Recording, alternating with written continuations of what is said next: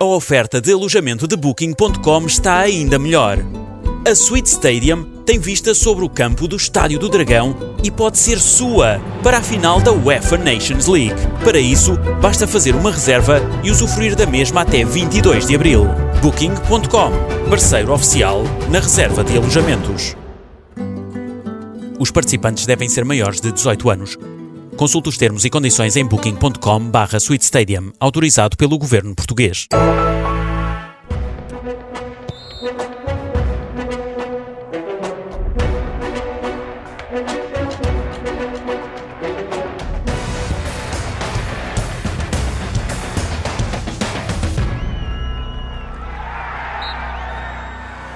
Bem-vindos a mais um jogo jogado na TSF. Às segundas-feiras, Luís Freitas Lobo e João Rosado falam de futebol. Ora, estamos na semana em que vamos ter direito à última pausa na Liga Portuguesa, porque está de volta a seleção nacional. Pausa no campeonato e início da fase de qualificação para o Campeonato da Europa de 2020. Já vamos falar da seleção que arranca logo com dois jogos absolutamente cruciais nesta qualificação, com Ucrânia e Sérvia, dois jogos em casa.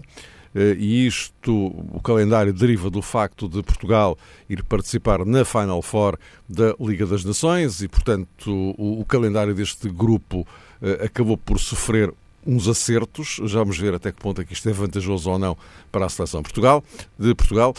Eh, mas antes disso, o eh, campeonato que eh, para agora com Benfica e Futebol Clube do Porto, com os mesmíssimos pontos. Benfica líder, porque tem vantagem no confronto direto. Braga terceiro, Sporting quarto.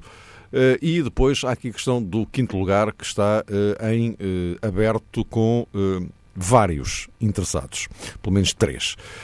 Ora bem, eh, João Rosado, eh, olhando agora para o que falta do eh, campeonato, nesta corrida pelo título entre Benfica e Futebol Clube do Porto, avaliar por aquilo que ambos têm mostrado mais recentemente, sem incluir evidentemente esta jornada, isto pode indiciar que provavelmente vamos ter uma decisão do título, se calhar, na última jornada. Pode acontecer, claramente, Mário. Um cumprimento muito particular eh, para os nossos ouvintes e um abraço especial para o Luís e essa perspectiva de termos. Um eh, como estás, Luís? Eh, termos uma corrida a dois até ao fim, cada vez mais se desenha, embora Sporting Braga e Sporting Clube Portugal ainda estejam, obviamente, com essa ambição, digo eu, de poder uh, apanhar desprevenido tanto o Porto como o Benfica e chegar ao fim uh, no primeiro lugar.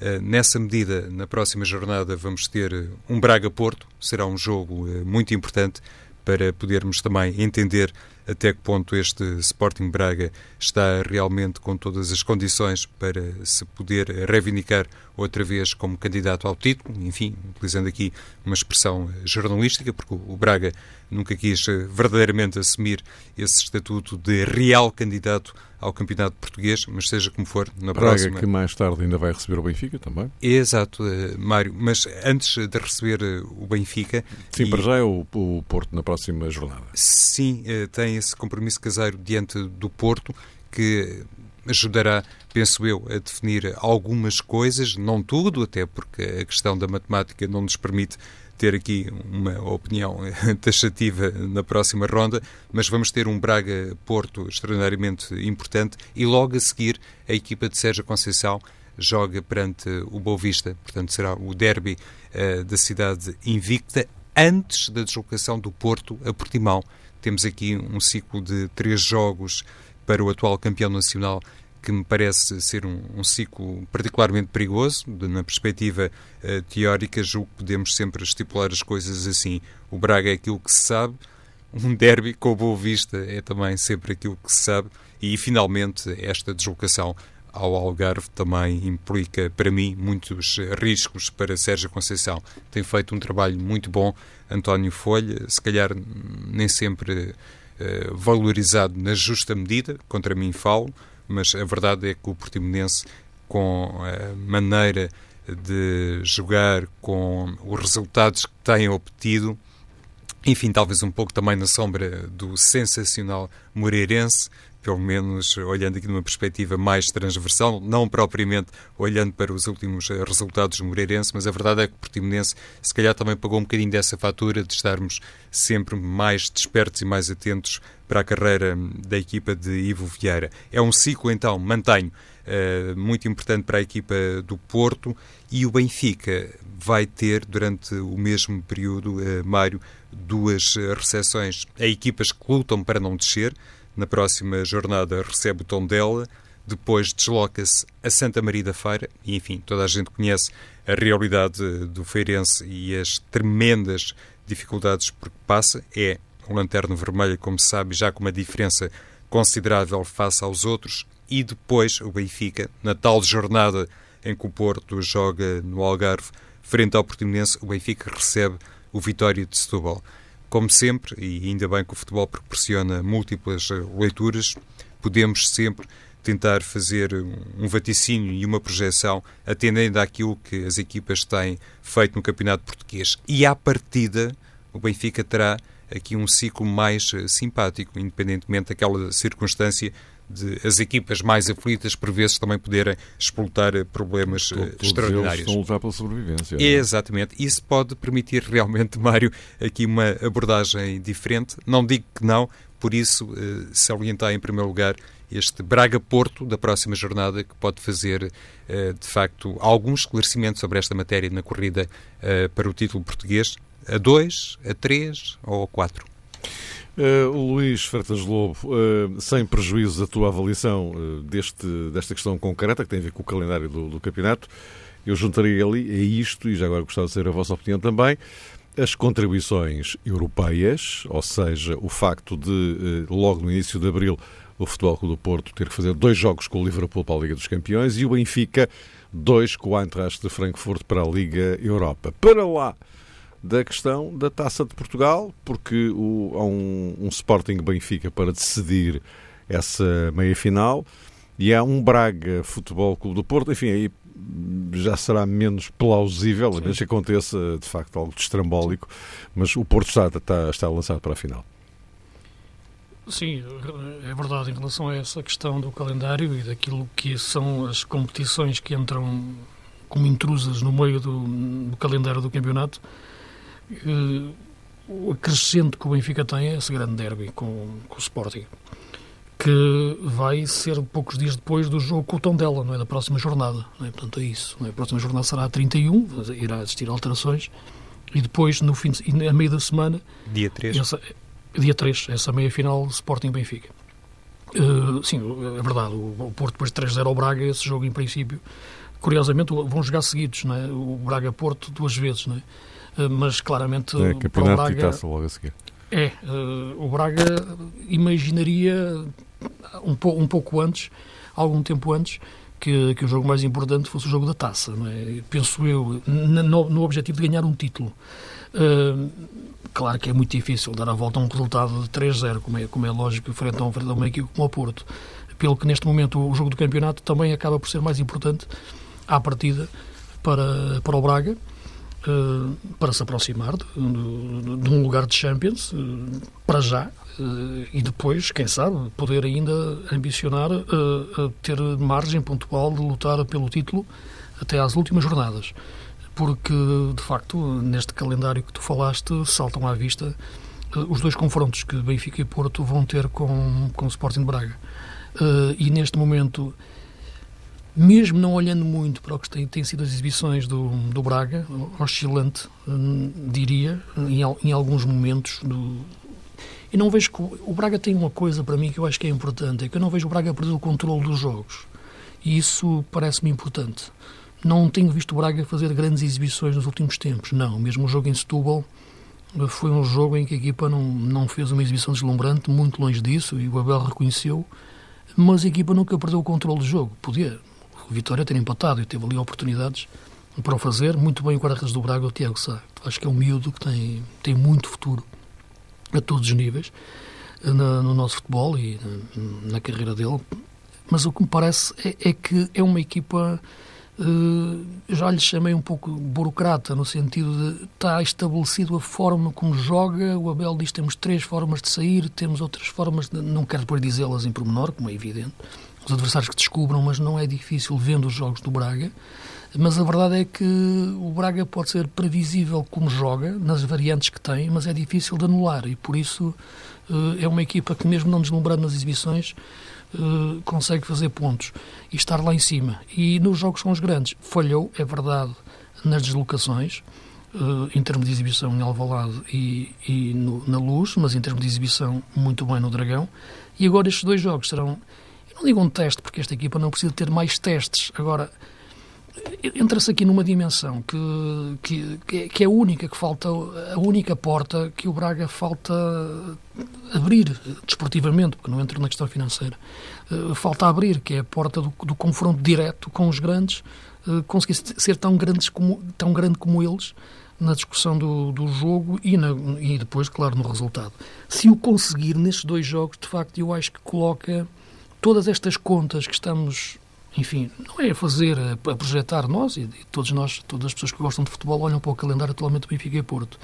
Mas se o Braga conseguir, nestes jogos com o Benfica e Porto, pontuar, quer ganhar ou empatar, seja qual desses jogos for, uh, para seu benefício, como é logo, em primeiro lugar, acho que também coloca outro, outro tipo de, de pressão e outro tipo de, de intensidade, de, de, emoção e, de variantes de, no, no, nos outros jogos que Benfica e Porto uh, vão ter, concordando com o João, que é mais, é, é, mais atraente, de facto, o calendário do Benfica nos próximos, nas próximas quatro jornadas.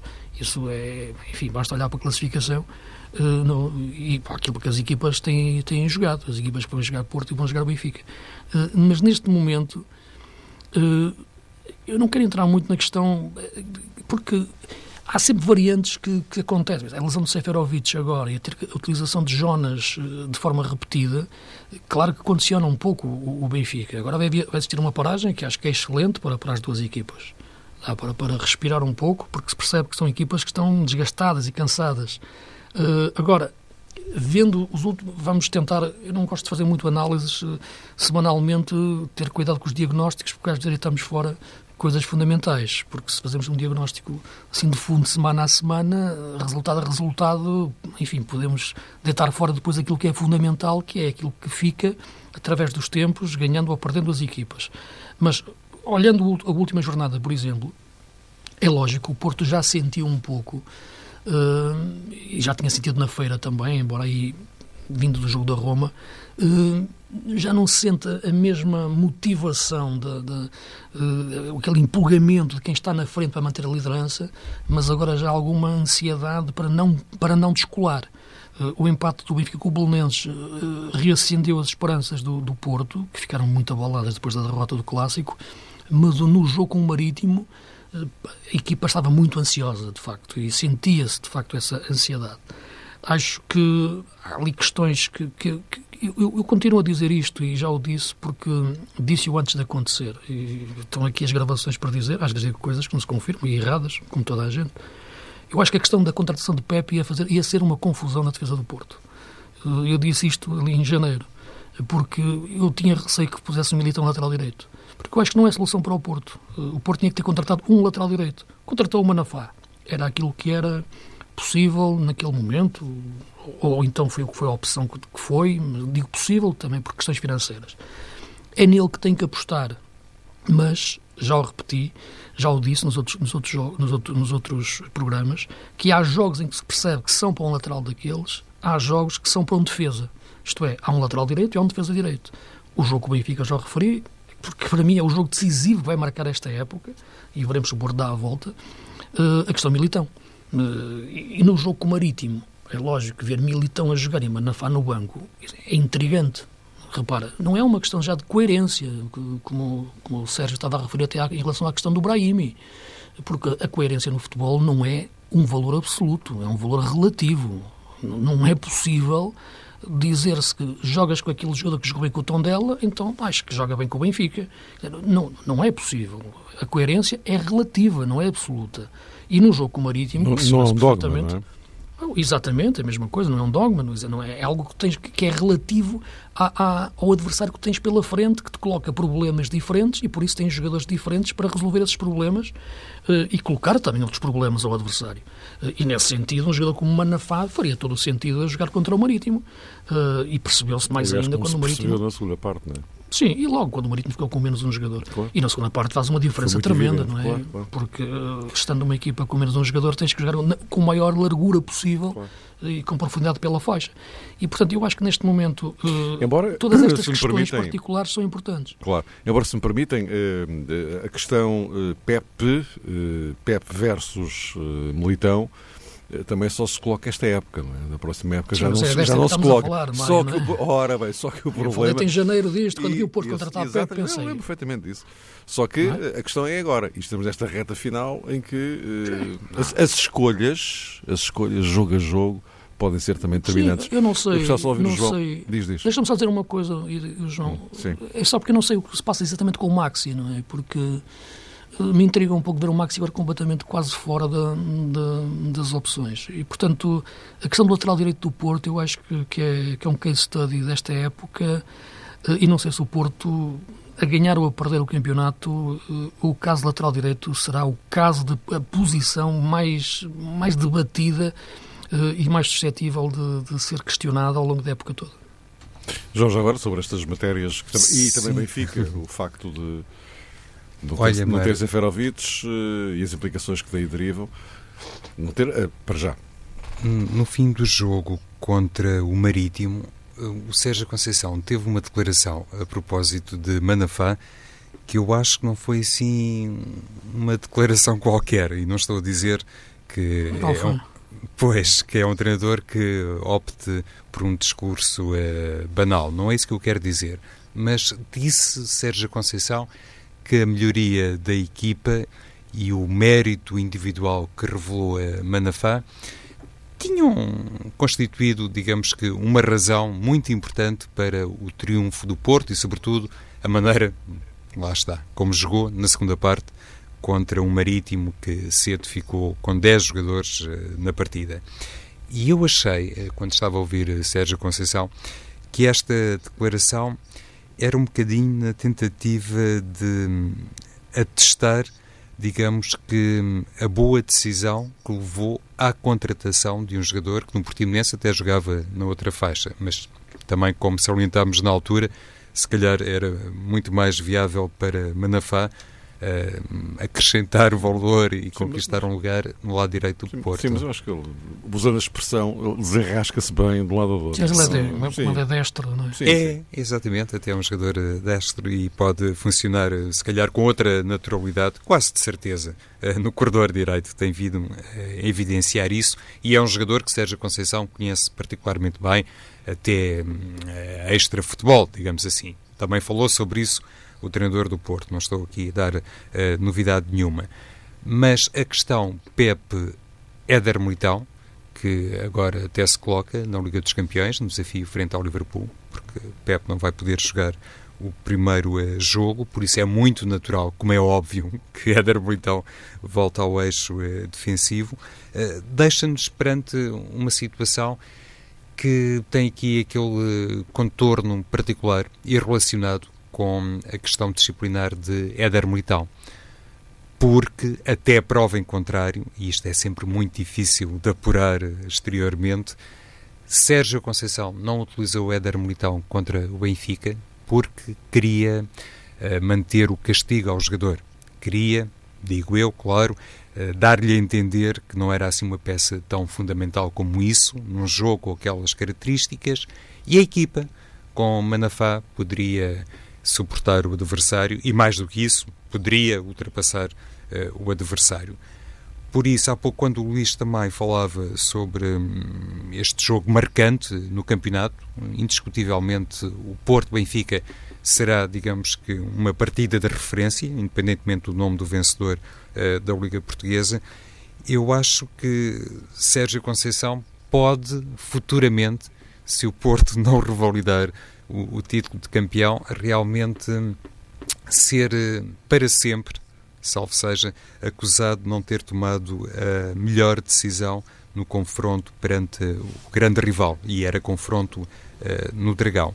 Nos outros jogos, eu francamente acho que não é por aí que se pode questionar a maior ou menor competência do Porto, porque do ponto de vista defensivo continua a ser uma equipa que não tem Uh, enfim, rival na Liga Portuguesa, uma equipa com menos golos uh, sofridos, e inclusivamente o próprio Pepa no ataque tem sido capaz uh, de marcar e alguns golos até com alguma importância, para falar assim de memória, sem ir recuperar notas a todos os jogos da equipa portista. Porque quando se fala da questão do lateral direito, por esta razão de foro disciplinar, que não encontro melhor caracterização para ela, eh, vamos sempre ter ao mesmo aspecto, ou seja, Sérgio Conceição, tão criticado porque desviou uh, Éder Militão para a lateral direita, na partida contra o Benfica, logo havia de ser que Éder Militão haveria de estar eh, sentado no banco e não propriamente como uh, jogador na lateral direita. E, e isto, Mário, só uma conversa com o treinador é que pode esclarecer por que motivo, verdadeiramente, Éder Militão ficou como suplente contra o Benfica? Era de natureza disciplinar, como nós, eh, isto é, como eu acho que foi, ou foi uma decisão estratégica? Uhum. Sim, foi uma decisão de, de, quem acreditava que podia ganhar o jogo daquela forma e queria sobretudo ganhar o jogo com a Roma, isto é, queria ganhar o jogo com o Benfica, claro, mas tinha aquele jogo com a Roma, de facto, com, com em, em, num plano, não digo superior, mas meter o Porto nos quartos de final da Champions, uh, as duas coisas uh, ao mesmo tempo, uh, calculadas desta forma, acho que prejudicaram o jogo com o Benfica. Mas isto faremos, faremos não, não vamos analisar novamente esse jogo, não vale a pena, já passou. agora, a questão é que o que eu estava a dizer Mário, muito rapidamente, é porque marca estes jogos que agora se estão a disputar. Porque uma coisa era o Benfica jogar com menos um ponto do, com o Porto, em, em, relação ao Porto, outra coisa é o Porto estar agora a jogar em segundo lugar, mesmo com os mesmos números de pontos. Porque isso notou-se, é o que eu estava a dizer nestes jogos, nestes dois jogos. O Benfica, Benfica no, em Moreira e o Porto em casa com o Marítimo. O Benfica entrou com uma confiança tremenda contra o Moreirense. Talvez tenha deslumbrado no jogo com o Polonenses, é verdade. Depois do 2-0 sofreu dois golos uh, muito consentidos. Mas no jogo muito com o Moreirense... Muito consentido é uma maneira de dizer. Foi, Sim, foi geneira mesmo, uma dupla geneira. Sim, não, eu não ia entrar tanto pela questão individual, Sim, pela questão individual claro, porque de facto foi o erro do guarda-redes e do, e do Rubem Dias, uh, mas estou a falar até pelo estava a falar do comportamento coletivo da equipa. Sim, sim, é? sim, a equipa toda ela, depois do 2-0, convenceu-se e penso, enfim, também nós como analistas naquele momento pensávamos que o jogo ali estava uh, fechado. Resolvido, não, é? não é? ninguém, ninguém, estava à espera não, não. Sim. daquilo. E de repente, chamar-lhe assim. Em três minutos, o Belenense empata naqueles dois lances. Uh, agora, uh, Ontem, estando. Mas a equipa estava alertada ontem em Moreira. Sim, aliás, estando ontem em, em, em, Moreira, estando ontem no estádio e, no, enfim, percebendo mais as coisas de perto, tu vês que toda a estrutura do Benfica sentia aquele jogo com pressão, mas com uma concentração total, não é? Portanto, e com uma motivação enorme, não é? Olhava para o calendário e percebia que antes de Braga este jogo, não é? De repente até pode empatar com o Tondela, o futebol é mesmo isso, mas este jogo e a forma como a equipa entra eh, não é de ansiedade, é de, de facto uma motivação brutal em cima do, do Moreirense, que neste momento está muito desgastado e com, com alguns jogadores que, que lhe faltam muito importantes. Eh, e enquanto no Porto apareceu um pouco dessa, dessa ansiedade, que cresceu também, como o facto do gol não aparecer, não aparecer cedo. O, há muito que se entende que o futebol e as equipas estão também um estado de ânimo, não é? E isso também pode influenciar taticamente e depois como se joga uh, e na precipitação como se joga. Acho que nesta altura o Benfica e há essas questões particulares, o Seferovic lesionado, entre as Jonas, no, no, as questões, como falamos do lateral direito do Porto, acho que estas questões vão decidir muitos jogos, muitas, muitos momentos que podem ser decisivos nos jogos uh, e, e, acho que nesta altura vejo mais certezas no Benfica agora com o Bruno Lage. E ontem fez um jogo excelente na criatividade atacante, como meteu o João Félix por dentro, abria o Jonas, punha o Rafa em diagonal e o Pizzi sempre na direita e a equipa fez um grande jogo a atacar frente ao Moreirense, que jogou, na minha opinião, com um bloco demasiado, demasiado subido. Enquanto que o Porto, neste momento, eu não digo que esteja a inventar problemas, mas parece-me que não está estabilizado nas opções que toma sem criar dúvidas. Isto é, tu percebes que o Benfica toma aquelas opções e nelas não estão a ser questionadas.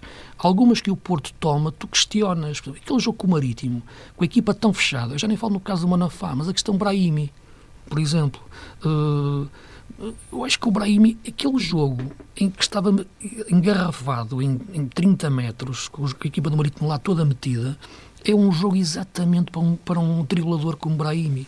Claramente, aquele jogo tinha a cara dele. Ele acaba por fazer o gol já, o 3-0 já na parte final. Mas já, e já houve uma questão, mas porquê que está a jogar o Brahimi? O Brahimi uh, não está a jogar o Brahimi, está a jogar o Otávio, que é um médio, quando aqui se precisa de avançar sobre os últimos 30 metros. Portanto, há aqui muitas questões que ficam abertas nos jogos do Porto que não estão a ficar neste momento na altura, nesta altura decisiva do campeonato, no jogo do, no jogo do Benfica. E isto uh, veremos, e faremos análise jornada a jornada, e depois também no final uma análise mais global, penso que está a ser decisivo nesta fase da época. Bom, eh, meus caros, eh, vamos então eh, deixar este agora, este assunto em stand-by para recuperarmos nas próximas semanas e, sobretudo, quando regressar o campeonato. Agora, seleção nacional. Na sexta-feira temos Portugal-Ucrânia, na segunda de hoje uma semana o Portugal-Sérvia. Dois jogos que marcam o arranque da fase de qualificação para o Euro 2020, o tal europeu no qual Portugal tem incumbência de defender o título. Fernando Santos, primeira convocatória para esta fase com várias surpresas. Não o regresso de Cristiano Ronaldo, eh, estava previsto, eh, normal, eh, mas há João Félix, há Diogo Jota e Diego Souza. todos nós fomos surpreendidos, enfim, no dia do anúncio da, convocatória, quando ouvimos Fernando Santos dizer o nome de Diego Souza. João, o que é que te parece? Parece não apenas o Diego Souza, mas também enfim, o resto, o global, até porque eh, isto aqui levanta algumas eh, questões eh, que me parecem interessantes sobre que, que estrutura que Fernando Santos vai montar para estes dois jogos, que são dois jogos absolutamente cruciais, como eu dizia no início, nesta fase de qualificação, porque são perante as duas equipas mais fortes que estão neste grupo, concorrentes de Portugal. E Portugal sabe que se ganhar estes dois jogos fica, não digo qualificado, evidentemente, mas com uma avenida aberta para, para o europeu. Hum.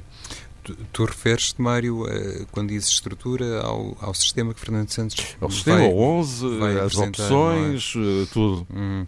Podes meter tudo, no mesmo saco. Certo, mas respondendo à primeira questão sobre Diego Souza, eu tinha a ideia que ir buscar alguém ao Braga tinha que ser Nuno Sequeira, o lateral esquerdo, não propriamente Diego Souza. Não estava, obviamente, também uh, pensar nesta convocatória surpresa do ponta de lança que nasceu no Brasil, mas Fernando Santos apresentou as suas eh, razões, disse que não excluía ninguém. A partir do momento em que um jogador é convocável para a seleção nacional, entende que está num plano de igualdade e esse critério, claro, que pertence ao selecionador. Com aquela, com aquela nuance do Diego Sousa estar uh, há 10 anos não é, em Portugal e não, e portanto, quando sabe, quando ele pede, faz o pedido de naturalização, uh, foi muito antes disto tudo. Portanto, claro.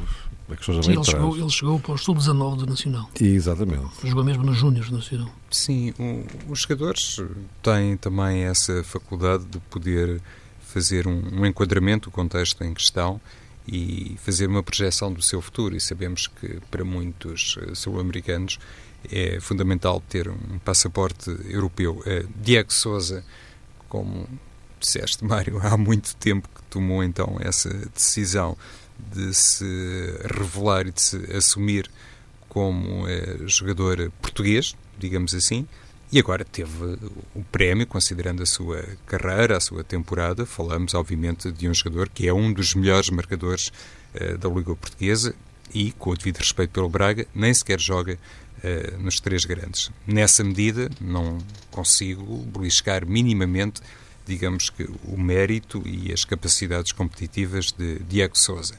Mas que fiquei surpreendido, numa primeira instância, pela não chamada de Sequeira que é um lateral que tem progredido imenso. Eu, francamente, eh, aqui há uns tempos não estava a ver o lateral esquerdo do Braga com este tipo de dinâmica e com esta competência. O Nuno Sequeira, que me desculpe, mas a imagem que tinha enquanto lateral eh, do Nacional, mas lá está, por algum motivo os jogadores vão subindo, subindo, conquistando outros patamares e vestindo outras eh, camisolas, mas não era, francamente, daqueles elementos que me proporcionasse uma leitura assim tão otimista, no sentido de dizer que mais dia menos dia iria conquistar plano de grande notoriedade. E conquistou. Para mim, merecia francamente uma chamada à seleção nacional. Mas uh, Fernando Santos optou por dois jogadores que jogam no estrangeiro, no que toca ao lateral esquerda, e confesso que, a par desta surpresa que foi a exclusão para mim de Nuno Sequeira, também estranhei a não chamada de Rafael Leão, o que encaixa com Diego Souza. Quanto à estrutura, já lá vamos então, Mário. Não sei se o Rafael Leão não terá alguma coisa a ver com o Mundial de Sub-20. Bem, então, Sim, isso, isso é outra conversa, fica para mais tarde. Vai ser mais para aí. É, tem a ver um pouco com isso. Com, com o Fernando Santos, com, com a estrutura da Federação, querer distinguir os jogadores para objetivos agora, e, e, patamares etários. Sim, em relação ao Sequeira, sim, o Sequeira de facto é um jogador interessante, cresceu muito no Braga ao longo da época, também beneficia, beneficia muito da forma do Braga jogar que o Braga não, não tem lateral direito, não é? tem um defesa de direito, que é o Marcelo Goiano, que equilibra muito a equipa. Aliás, o Braga sai a jogar a três com, com, com, com o Marcelo junto, junto dos centrais. E, e, o Sequeira faz praticamente o corredor todo, o corredor, o corredor esquerdo, que costuma ser o corredor também onde está o Ricardo Horta a fazer diagonais. Pelo que o, o Sequeira está, nesta estrutura do Braga, destaca-se muito a defender e a atacar. E, portanto, poderia ser perfeitamente selecionado. Uh, a questão do Diego Souza Repara, desportivamente não há nada a apontar. Eu acho que, sinceramente, eh, este jogador fez a carreira toda em Portugal, portanto, é verdade, sabem qual é a minha opinião em relação aos naturalizados, eh, que não, não sou adepto disso, acho que não é assim que se deve construir o futebol de um, de um país, mas neste caso eu não vejo o Diego Sousa bem como um naturalizado, eu vejo o Diego Sousa como um jogador que fez a carreira toda em Portugal, não é? portanto, há pouco disso chegou para o Júnior da Nacional. Agora, o que me intriga, e acho que desportivamente faz sentido, na minha opinião, acho que neste momento é o melhor avançado que, neste, que, está, que está a aparecer dentro do, do futebol português.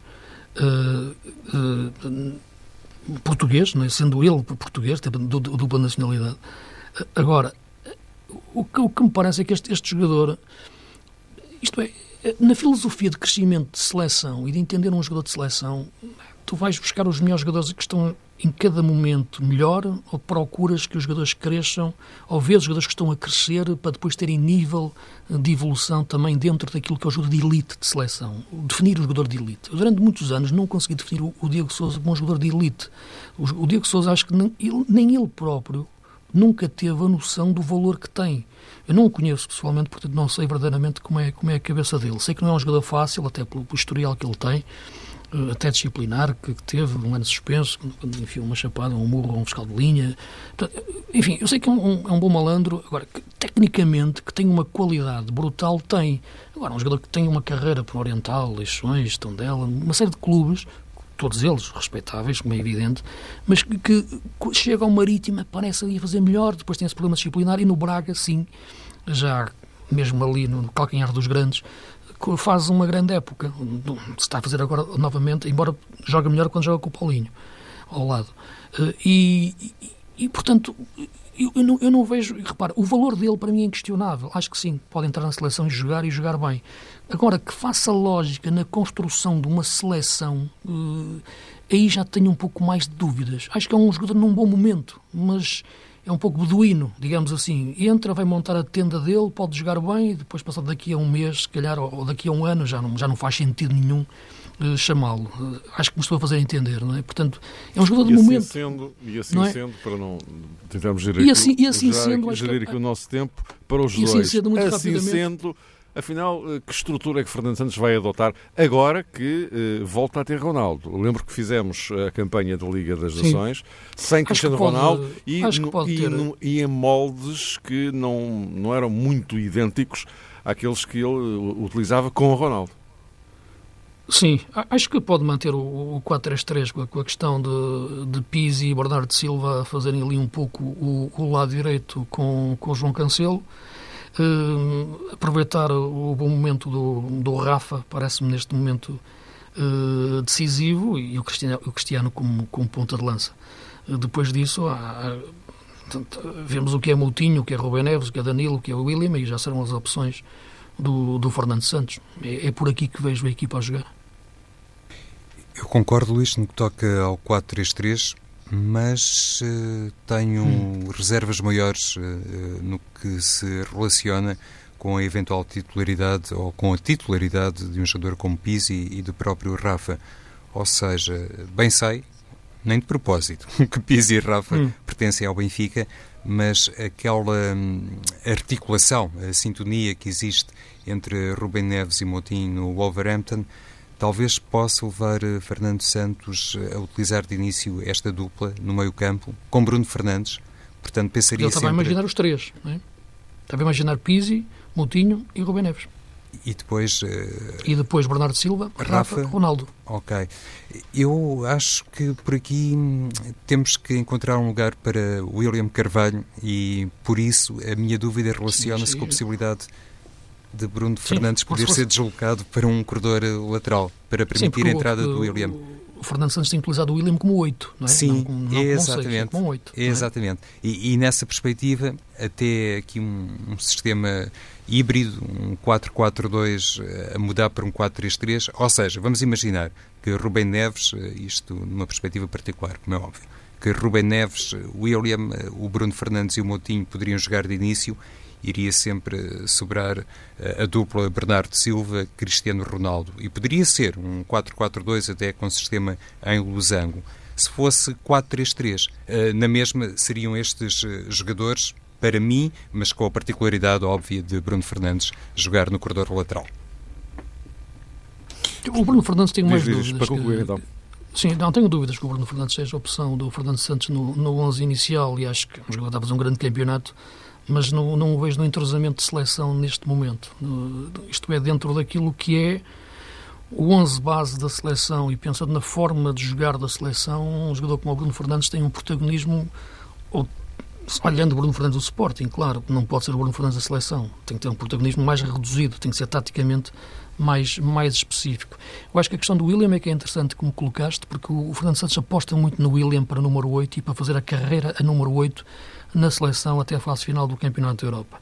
Uh, e aí sim, a questão que se coloca, uh, sendo o 6 Rubem Neves, Pizzi depois aparecer como, como meio direito. E fazer esse trio, uh, o, o que, enfim, faria na mesma o, o 4-3-3, mas colocaria o, o William na, na, tal, na tal posição 8 em que há pouco estava a colocar o, o, João Moutinho, que me parece ser o jogador que pode perder alguma influência no 11 em face da opção do William a 8.